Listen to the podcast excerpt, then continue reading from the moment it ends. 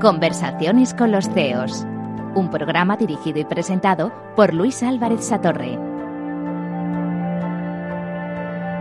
Conversaciones con los CEOs. Estamos un día más en nuestro programa intentando aprender de quienes lideran proyectos empresariales de muy distintos tipos, en muy diferentes sectores, y tratando en este programa de ver cuáles son esos trucos que utilizan para gestionar sus compañías, cómo se enfrentan a los momentos difíciles. Y hoy contamos con la presencia de Borja Pascual, que es el CEO de Groupon.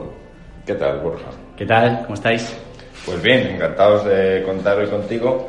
Eh, este programa que va a entender a los, a los CEOs de organizaciones, a mí me gusta empezar siempre preguntando quién es la persona con la que vamos a hablar. ¿no? Entonces yo te preguntaría, ¿quién es Borja Pascual?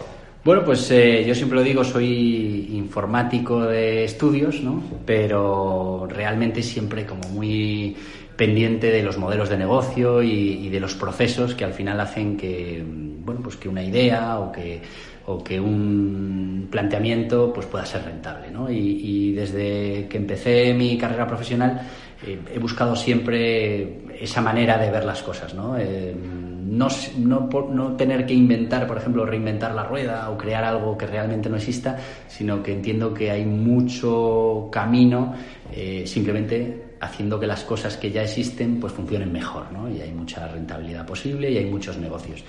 Eh, y bueno, pues desde que entré en el mundo profesional hice mis pinitos en esto del emprendimiento, que muchas veces lo cuento, es como lo de las máquinas tragaperras, ¿no? Eh, si la primera vez que juegas te toca, como me pasó a mí, pues ya se queda eso, el virus se queda en el cuerpo y ya no puedes parar nunca. Y sí que es verdad que, pues eso, con 18 años monté eh, la primera empresa, fue muy rentable. Pues imagínate, un chaval con 18 años todavía no había empezado la universidad, tenía 17 para 18.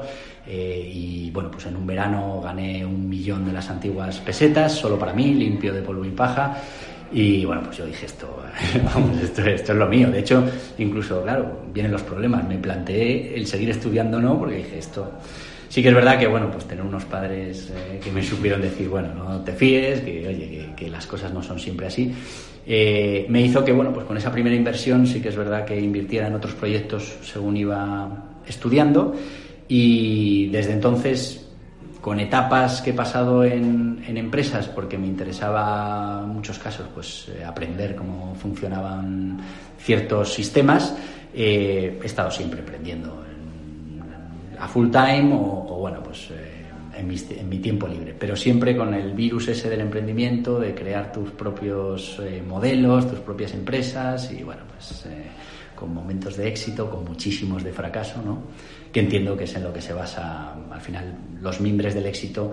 En mi caso están hechos sobre pequeños fracasos o grandes fracasos que, han ido construyendo la situación en la que estamos ahora que bueno, es una situación ahora mismo relajada, pero que mañana puede... Y cuando, cuando tú te enfrentas a, eh, a esos eh, momentos en los que dices, bueno, voy a aprender también de una compañía, no solo de tener mi propia organización, ¿cómo se vive eh, esta, este, esta libertad del emprendedor, tener que trabajar en una organización más encorsetada. Bueno, pero también aprendes. Eh, yo cuando la gente me dice, no, es que yo solo quiero emprender, yo solo quiero ser mi propio jefe, hay, que conocer también los jefes, los estilos de dirección, sobre todo para elegir cuál va a ser el tuyo y, lo que hacer y lo que no hacer. Yo, tuve una experiencia en una empresa grande en la que, bueno, pues el modelo de dirección era para mí terrible. Eh, pero es que además observabas que en toda la cadena se transmitía ese concepto, ¿no? Y, eso me hizo entender desde el principio que yo tenía que crear mi propia cultura de empresa, la tenía que transmitir y que tenía que ser una cultura totalmente diferente a la que yo viví en ese momento, que realmente a mí no me afectaba porque yo como que venía de fuera, afectaba más a los que estaban de toda la vida en la empresa, pero te sirve para aprender. A mí el, haber trabajado en empresas que no eran mías me ha servido pues para aprender muchas cosas, muchas técnicas y bueno, no dejas de estar jugando con pólvora ajena, ¿no? Y, bueno, pues hay ciertos aprendizajes que si te los tienes que pagar tú serían, muy caros, ¿no? Entonces, eh, yo siempre recomiendo que mm, si quieres poner una floristería, eh, trabajes en una floristería, aprendas el negocio de una floristería, hagas prácticas gratuitas en una floristería, lo que sea necesario para aprender el negocio. Porque sí que es verdad que me he encontrado con mucha gente que, bueno, dice, tener una floristería no tiene misterio. Bueno, todo tiene misterio, todo hay que conocerlo. Y si a toda la incertidumbre que provoca un negocio le añadimos no conocer el negocio, pues tenemos un problemón.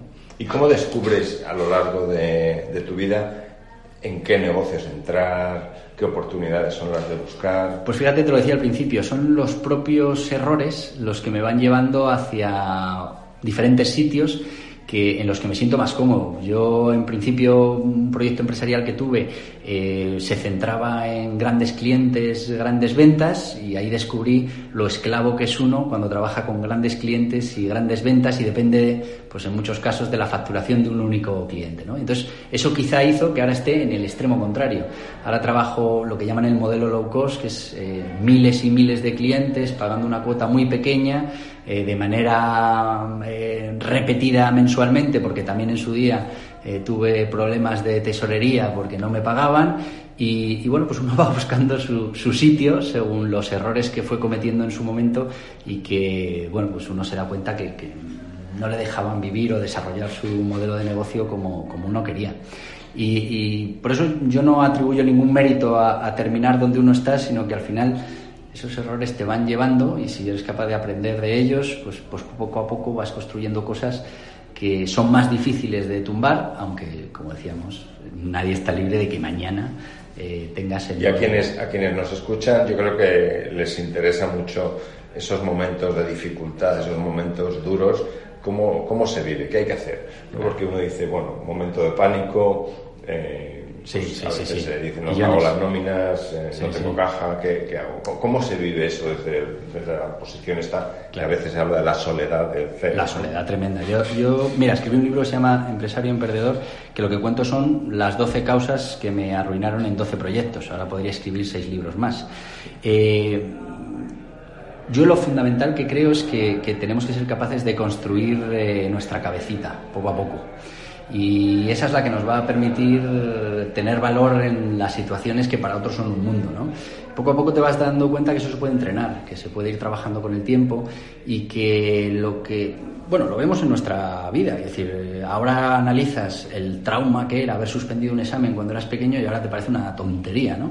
Pues cuando experimentas mucho en el mundo de los negocios, eh, llega un momento en el que para lo que para otro es una crisis total, pues para ti es un impasse de oportunidad en el que bueno pues hay que hay que resolver y, salir.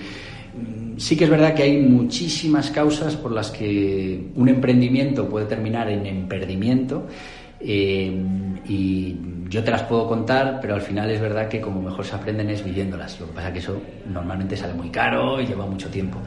Eh, pero yo creo que hay que estar siempre abiertos a, aprender y, luego a trabajar día a día nuestra propia mente, que, que, al final lo que llevamos encima de los hombros en muchos casos es el peor enemigo que tenemos. Y el tema de la soledad eh, tiene difícil solución. Eh, seguiremos siendo marcianos toda la vida, ni nuestras parejas, ni nuestras familias. Yo lo cuento muchas veces. Yo pasé de que mi madre dijera, pero tú hijo, tú eres tonto, porque con lo que te podrían pagar aquí o allí estás haciendo esto, a que te lo diga tu mujer. Es decir, y en breve, porque tengo un hijo ya de 5 o 6 años, en breve me lo va a decir mi hijo, ¿no? Porque, pero, chico, ¿por qué le dedicas tanto tiempo a esto si no? Entonces, eh, bueno, yo creo que esa soledad la vas a tener, la vas a tener siempre, pero también se aprende a vivir con ella y bueno, pues uno en esa soledad es dueño de sus acciones y de sus no acciones, ¿no? Una gran responsabilidad también. Yo veo que esto nos lo cuentas con una sonrisa en la boca que seguro que eso refleja que también hay momentos de satisfacción plena. Cuéntanos algunos de esos momentos en los que dices, uff, yo creía que este proyecto no iba a salir bueno. y empieza a, a crecer, ¿no? Millones, millones. Eh, al final, eh, yo creo que todos los, proyectos en mayor o menor medida pasan por las mismas fases. Al principio se monta todo con mucha ilusión, luego las ilusiones empiezan a, a fallar, bien por tu parte, bien por la de los socios, bien por la del equipo, eh, vienen las dificultades, hay que ser capaz de aguantar eh, ese tirón de las dificultades y luego todo tiende a ir a mejor si se hace un buen trabajo y si se está encima. También es verdad que no es magia, si no trabajamos las cosas terminarán no saliendo.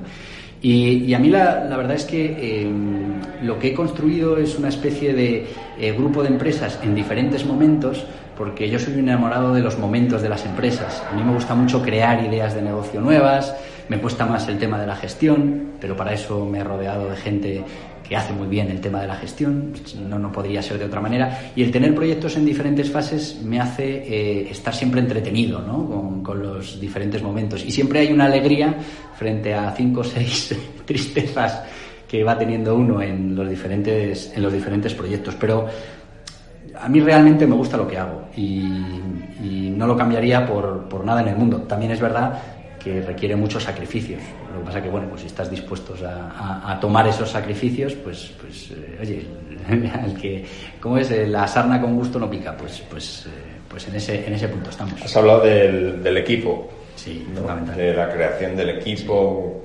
¿Qué buscas en el, en el, equipo? Mira, fíjate, en el, en el ecosistema emprendedor ahora mismo, eh, hace un tiempo, el gran problema era la financiación, ¿no? Era el recurso escaso. Ahora poco a poco la financiación ya tiene sus cauces y ya parece que, bueno, pues más o menos con un buen trabajo se puede conseguir financiación. Ahora el gran problema es el talento. El, conseguir el talento que necesitamos para el proyecto y el mantenerlo eh, se ha convertido en uno de los grandes problemas. Yo, yo de eso me di cuenta hace mucho tiempo que, es fundamental tener un buen equipo para, para, poder hacer lo que bueno, pues realmente haces bien. ¿no? Cuando tú te tienes que encargar de absolutamente todo, eh, no llegas a nada y no puedes avanzar.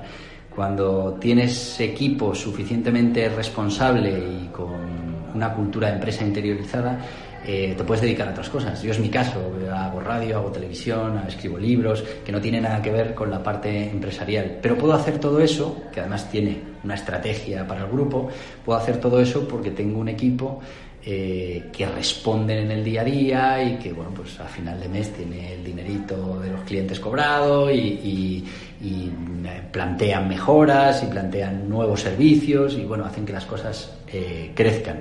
Por eso para mí es fundamental el, equipo. Yo, yo, de hecho, lo he contado alguna vez, eh, empecé a trabajar mi sentido del riesgo porque yo entendía que para ser emprendedor pues tenía que, tenía que conseguir eh, dominar perfectamente el tema del riesgo y pasé de, de, ser una persona bastante precavida con el riesgo a no tener absolutamente ninguna conciencia del riesgo. Y eso es un problema. Y fíjate, para eso lo, lo, resolví también con el equipo. Y yo tengo un equipo de gente que me para. Ahora mismo son, yo los llamo los super tagañones dentro de la empresa, que son los que cuando yo salgo con, mira, se me ha ocurrido hacer esto, pues son los que dicen, a ver, espera, vamos a hacerlo así, asá, esto no se puede hacer. Por eso te digo que es eh, vital el equipo para darte ánimos, para pararte, para realizar todas esas tareas que hay que hacer y que son fundamentales para que te puedas dedicar a otras. Sí, yo, yo estoy completamente de acuerdo contigo que además creo que es imposible el trabajo de ningún líder si no tiene un equipo alrededor que le permite complementar muchas de las capacidades que le faltan. Estamos hoy en nuestras conversaciones con los CEOs con Borja Pascual, el CEO de Grupo.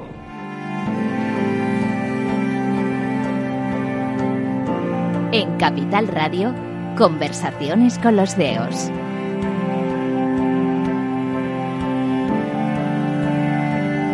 Continuamos nuestras conversaciones con los CEOs. Hoy estamos contando con Borja Pascual, que es el CEO de Gruporum. Eh, Borja, hablabas de la importancia del equipo, de cómo conseguir que el equipo te ayude a desarrollar estos proyectos.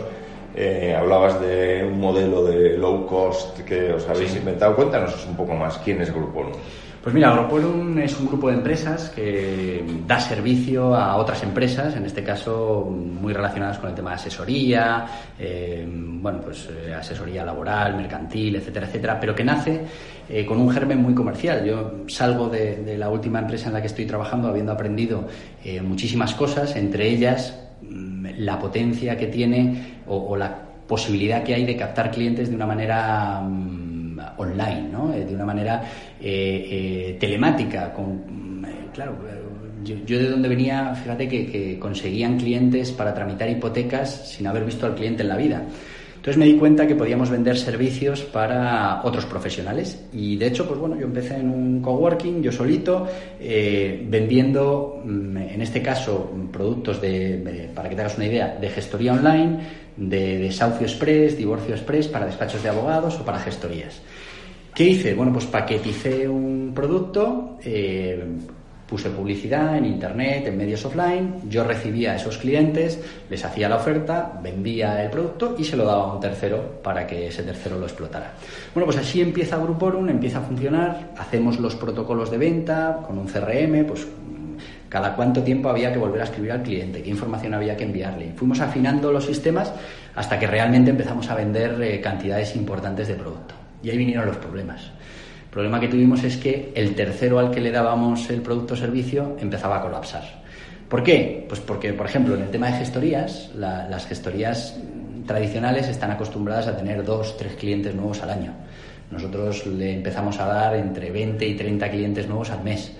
Eh, claro, los procesos no estaban preparados para eso. Los despachos de abogados igual, claro, hacer 3, 4 divorcios al mes a tener que hacer 30, pues eh, aquello eh, no estaba listo. Entonces, lo que decidimos en un momento dado era, oye, realmente hay aquí una posibilidad en el mercado, somos capaces de vender este producto, el problema que tenemos es que no tenemos proveedor, ¿no? Y ahí nace el grupo, nace de la necesidad de crear el producto que ya estábamos vendiendo. Claro, cuando uno crea un producto que ya lo tiene vendido, eh, la, sensación es otra, ¿no? Y eso también lo aprendí en, algún emperdimiento que tuve en el pasado, ¿no? Y, así empezamos a crear el grupo. Lo primero que se creó fue, bueno, o a la vez, eh, la gestoría online. Creamos una gestoría pensada eh, para este modelo, en el que iban a entrar muchos clientes en poco tiempo, con unas necesidades muy específicas y había que darle un servicio muy determinado. Empezamos a crear, claro, piensa que, yo de tema de gestoría mm, tenía poca idea, ¿no? Entonces, mm, bueno, cogí un socio técnico, nos pusimos a montar el negocio y, bueno, pues hasta hoy que llevamos más de 4.000 clientes eh, dándole servicios contables y fiscales, ¿no? Hicimos lo mismo con el despacho de abogados para vender eh, divorcio express, desahucio express. Fíjate que son unos productos que ya no vendemos. Hubo un momento que estratégicamente decidimos que solo íbamos a vender productos que tuvieran enganche entre ellos. El problema del divorcio express y el desahucio express es que eran particulares y nuestra masa de clientes eran empresas. Entonces decidimos centrarnos solo en servicios para empresas. A partir de ahí nacen eh, pues bueno, muchas empresas relacionadas con servicios que puedan necesitar las empresas que están empezando o, bueno, o que no están empezando pero que necesitan servicios.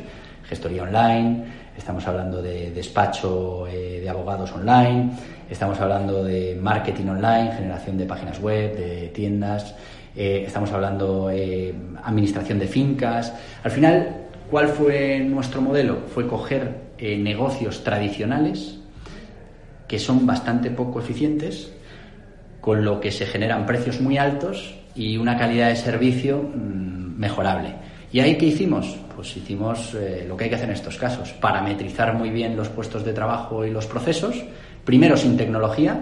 He de decir que eh, Gestorum, que es gestoría online, hasta hace dos años no tenía plataforma online, o sea, funcionábamos con miles de clientes sin plataforma online Después sí hemos construido la tecnología porque eso nos permite escalar mucho más rápido y, ser mucho más eficiente en los procesos, pero lo importante es tener los, los procesos perfectamente separados. Fíjate... Esto, esto os ha hecho ser líderes ahora mismo en el mercado nacional. ¿no? Claro, tú, tú, fíjate que, por ejemplo, en, un, ejemplo muy sencillo, eh, para una gestoría tradicional, cuando un cliente trae la factura, pues tiene que coger esas facturas, una persona, normalmente el contable, tiene que picar esa factura en un programa informático, asignarle las cuentas, a partir de ahí generar los impuestos.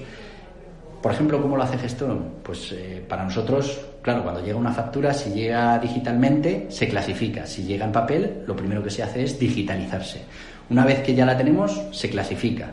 Eso es un grupo de personas que solo clasifican miles de facturas eh, eh, al día.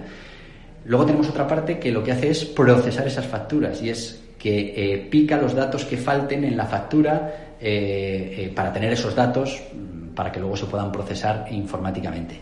Después hay una parte de revisión contable en la que unos contables o ayudantes de contable lo que hacen es asignar esas cuentas en contabilidad. Y finalmente hay un contable que es el que revisa el trabajo.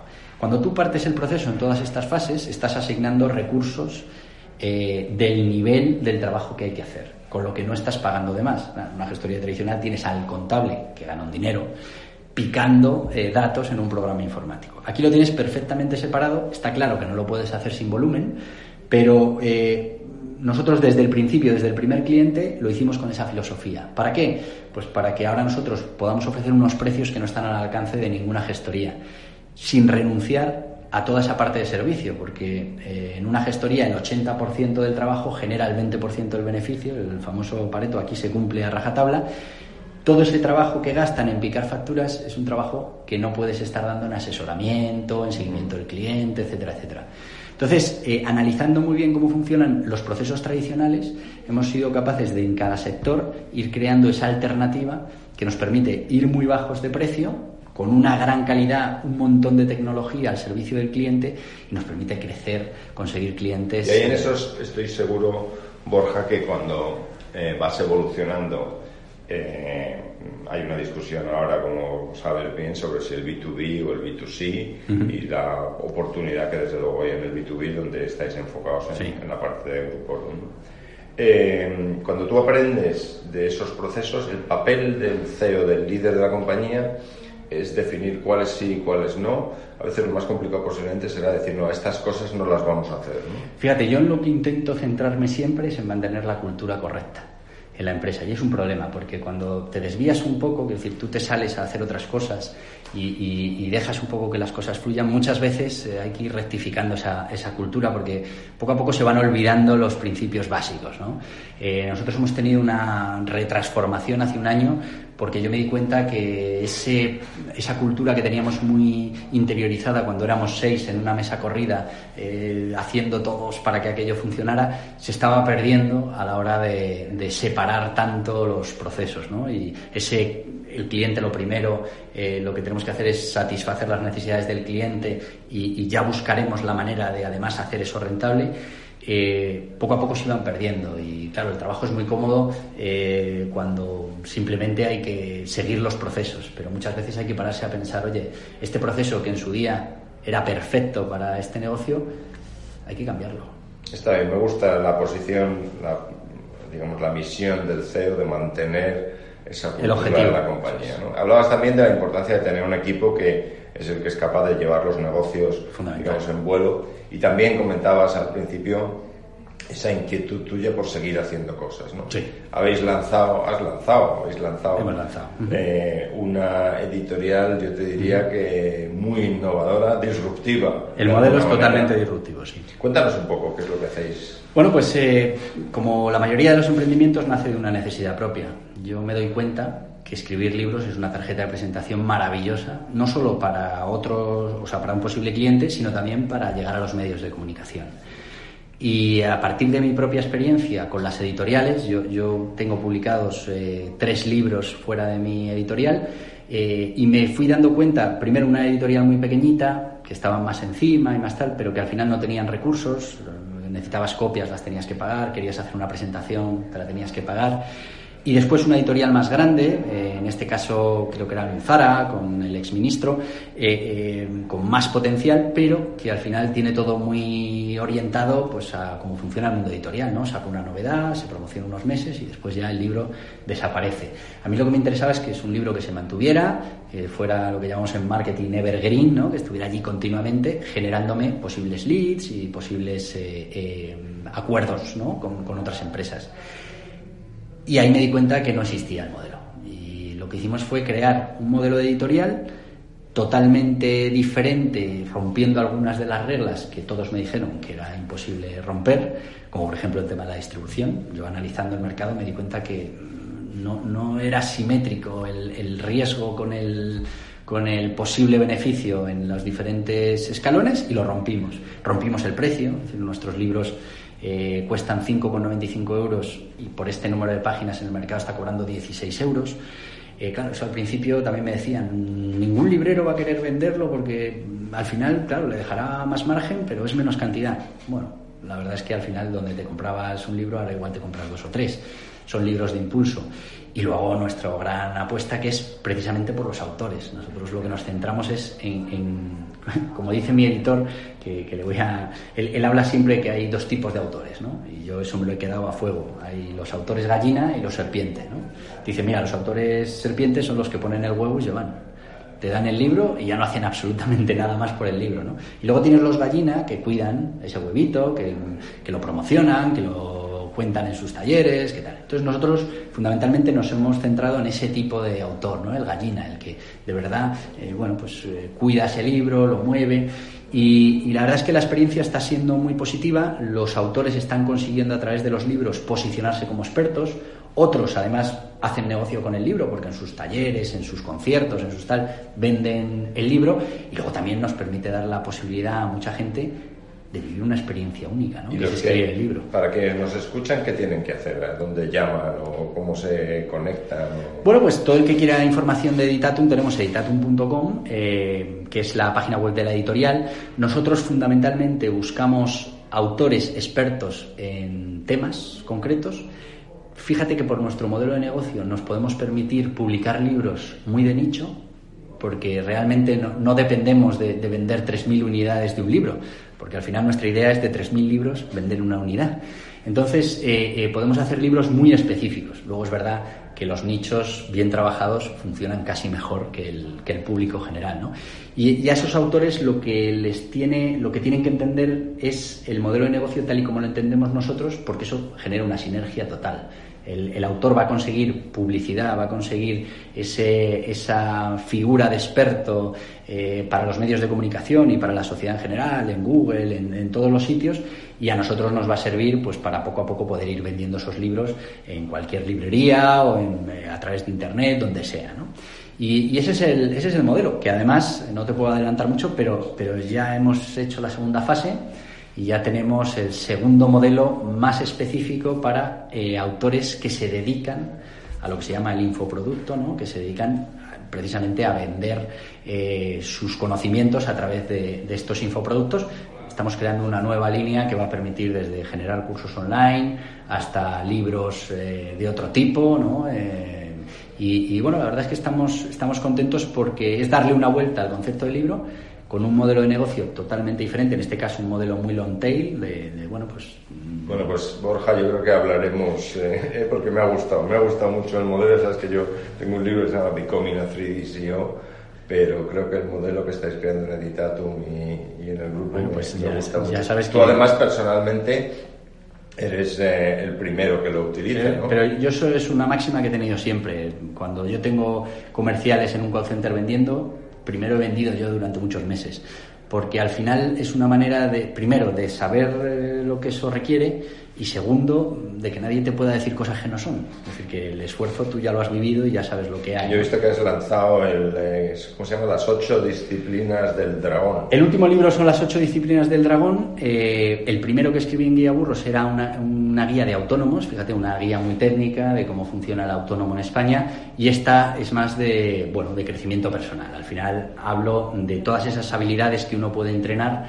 para tener más probabilidades de tener éxito, que al final todo esto es una cuestión de probabilidades. ¿no?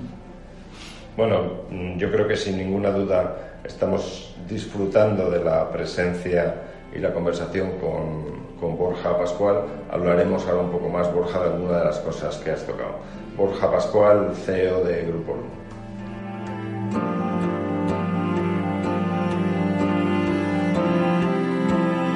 Conversaciones con los CEOs un programa dirigido y presentado por Luis Álvarez Satorre.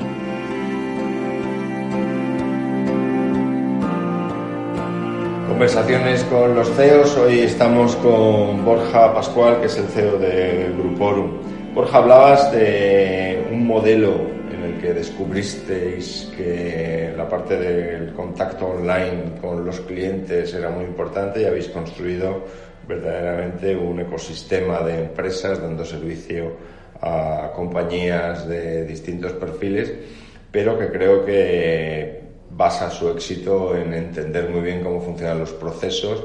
Hablabas de entender los procesos y después automatizar. En este mundo que hablamos tanto de transformación digital y todas esas cosas, todo eso cómo lo ves, ¿no? Porque tú tienes un buen background Claro, lo que pasa es que ahora se ha convertido la digitalización, yo digo, en un bonito palabra, ¿no? Todo el mundo habla de que hay que digitalizarse, pero nadie sabe exactamente para qué, ni por qué, ni cuánto cuesta, ni un montón de cosas, ¿no? Entonces, eh, yo soy defensor acérrimo de que primero tienes que tener unos procesos muy afinados, muy construidos, antes de plantearte digitalizarlos, porque cuesta mucho trabajo desarrollar eh, aplicaciones informáticas que te permitan eh, digitalizar un proceso y si no lo tienes bien medido, lo que vas a hacer es marear a los programadores con cambios, con ideas para arriba, ideas para abajo, que, bueno, pues van a ser muy costosas y que no te van a ayudar al, objetivo final que tiene que tener la digitalización, que es hacer las cosas de manera más eficiente, con menos esfuerzo y con unos resultados eh, mejores. ¿no? Entonces, lo primero,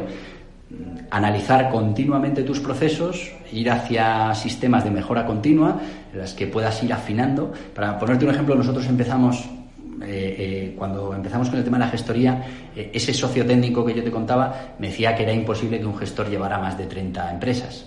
en el primer año nuestros gestores ya llevaban 75 que no es magia, lo que hay que hacer es trabajar mucho los procesos, darle las herramientas. Ahora mismo nuestros gestores pueden llevar hasta 300 clientes. ¿Pero por qué? Pues porque tienen las herramientas, porque ya hemos digitalizado todo ese know-how que hemos tenido que ir construyendo y ahora la tecnología nos ayuda a ser más, más eficientes. Pero todo pasa por un buen diseño de cuáles son esos procedimientos. Entonces, antes de gastarte un, un solo duro en lo que se llama digitalización pura y dura, aunque la parte de planificación también es digitalización, eh, hay que tener muy claros cuáles son los procesos y cómo la tecnología puede ayudarnos en esos procesos. Pero invertir en tecnología porque sí, eh, yo creo que es un gran error. Al final complica mucho más. Creo que es una excelente recomendación para quienes nos escuchan, entender muy bien los procesos de las compañías y las organizaciones en las que trabajan. Hablabas de la mejora, de la eficiencia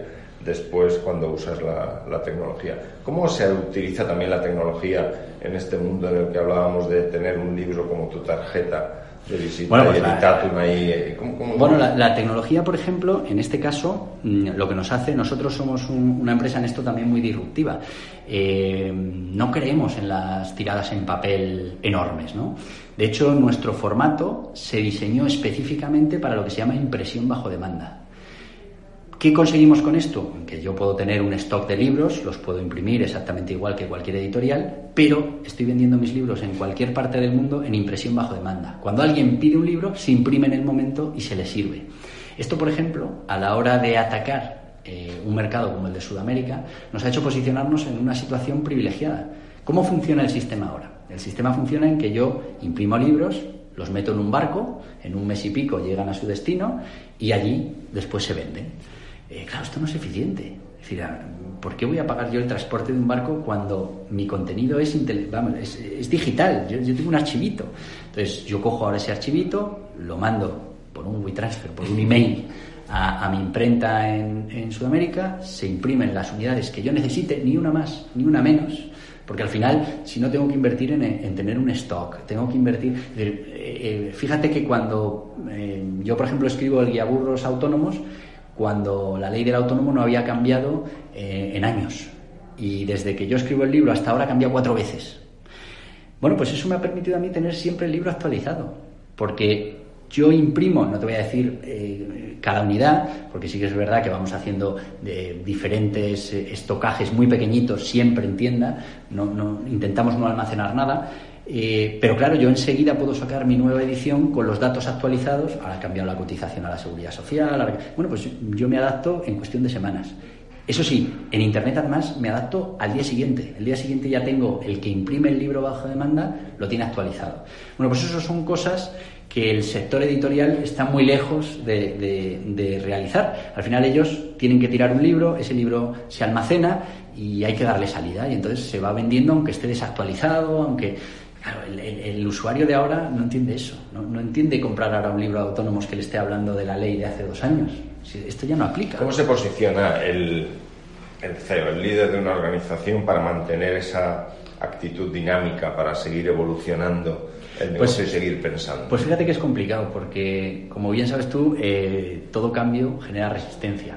Y, la mayoría de los mortales pues eh, estamos más a gusto en nuestra zona de confort con lo que ya sabemos hacer y plantearnos cambiarlo es difícil. Entonces mis grandes retos en los últimos tiempos han sido ser capaz de aguantar el tirón en las organizaciones cuando propongo un reto la mayoría de las veces eh, dentro de lo que es la digitalización. Es decir cuando pasamos de no tener plataforma a tener plataforma, eh, estuve a punto de tener una rebelión a bordo. ¿vale? Porque al final la gente no entendía por qué lo hacíamos así, cuando de la otra manera funcionaba y ahora esto iba a suponer un problema. Ahora, dos años después de que empezamos a utilizar la plataforma, nadie ni se lo plantea. Es decir, dicen, no, no, es que claro, con esto eh, lo hacemos mucho más rápido, es mucho más fiable, tenemos más controles.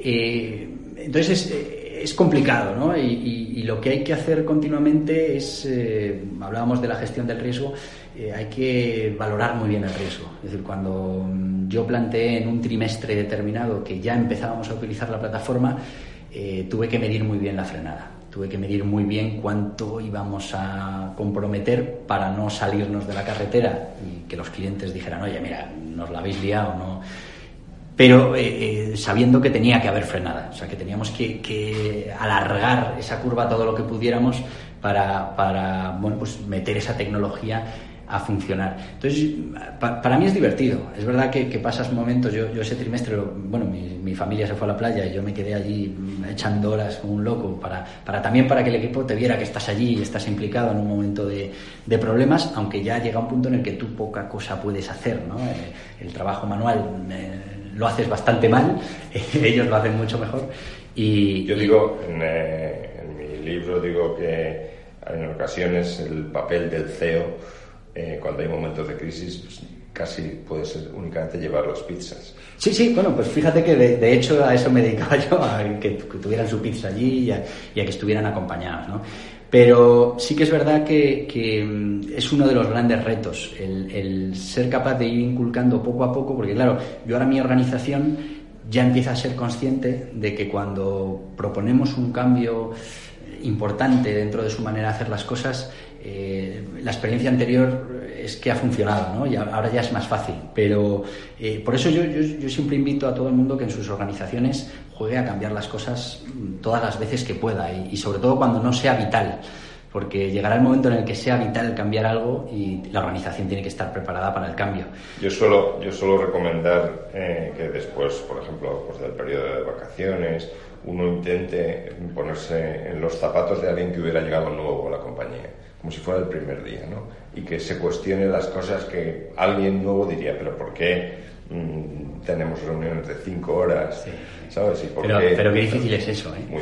Mira, yo te, voy a contar, si tenemos tiempo, una historia muy rápida, que a mí me la contaba mi abuelo.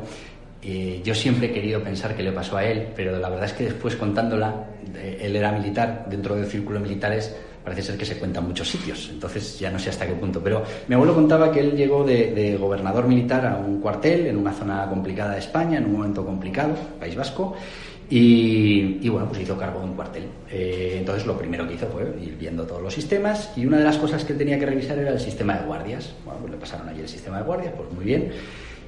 Bueno, pues él se da cuenta que hay un, guardia en mitad del, cuartel, en una zona con poca visibilidad, no entendía muy bien por qué se hacía guardia 24 horas en ese punto, ¿no?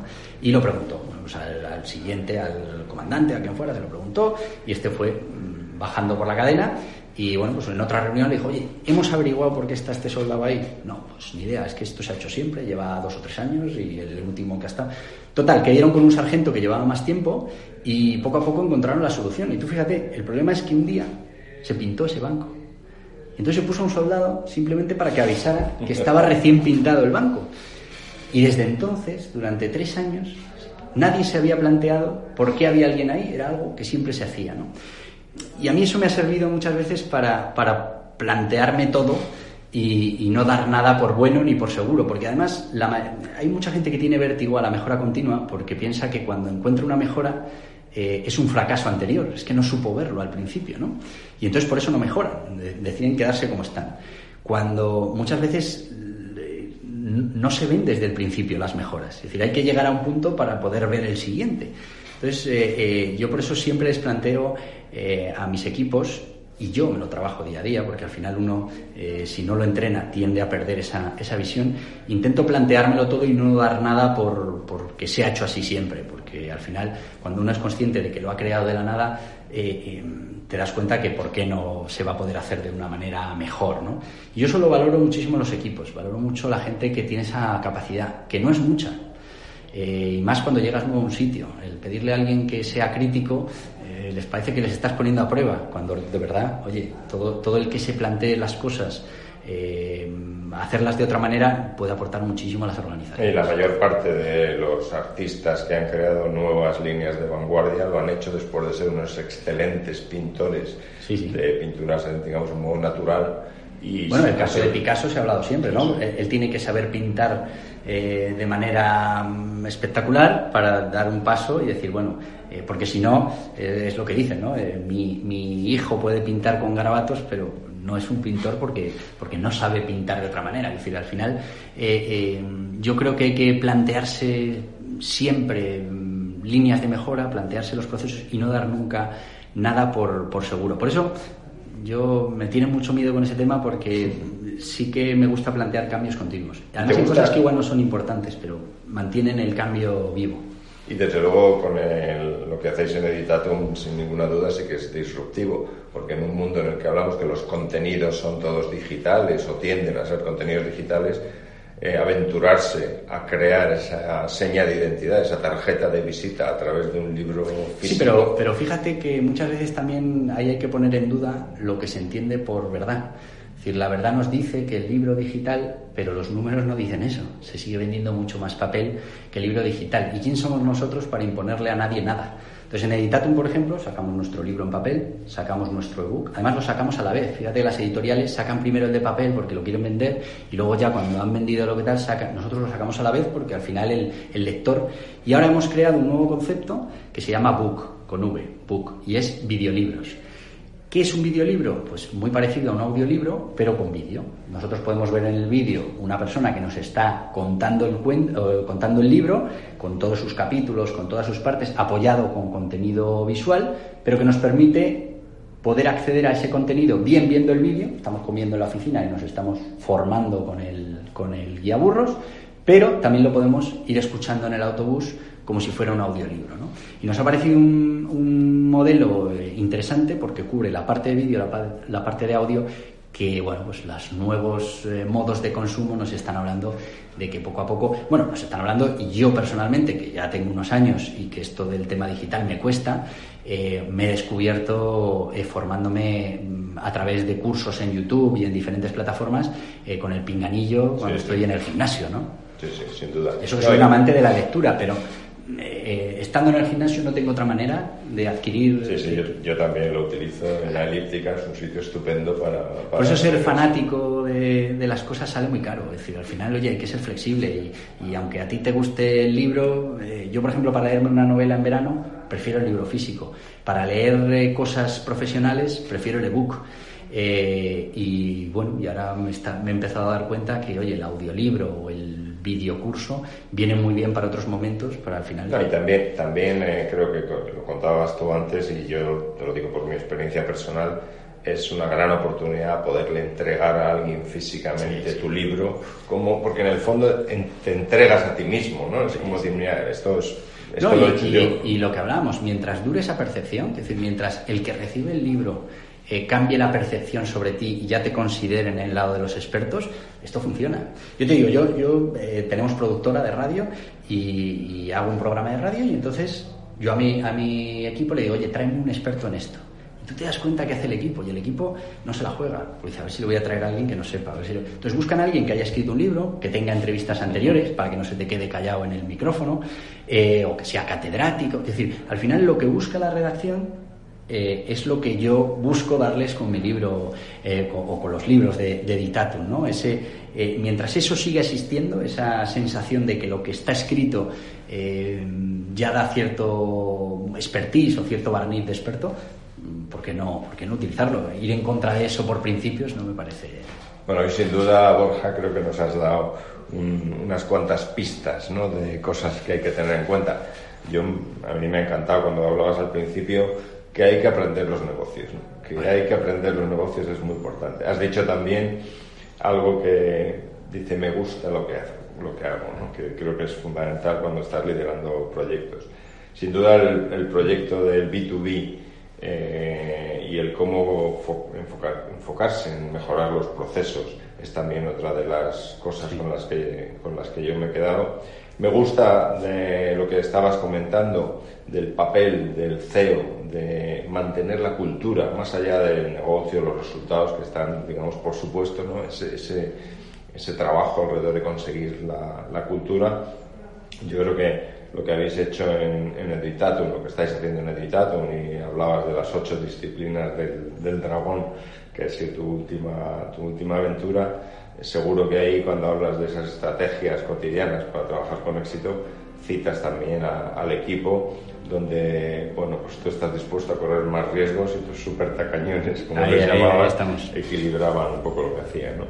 y yo por último eh, te quería agradecer el, el, que hayas compartido hoy este rato con nosotros en las conversaciones con los CEOs eh, Borja Pascual, el CEO de Grupo. Yo agradeceros a vosotros porque creo que es importante bueno, pues ser capaz de coger todo este contenido y ofrecérselo a los demás, porque una de las cosas importantes, entiendo, es estar abierto a, a, aprender todos los días cosas nuevas de otros sectores, de otra gente, que al final enriquecen, ¿no? Y todo eso entiendo que es positivo para los negocios y para todo en la vida. Muchas gracias. Muchísimas gracias.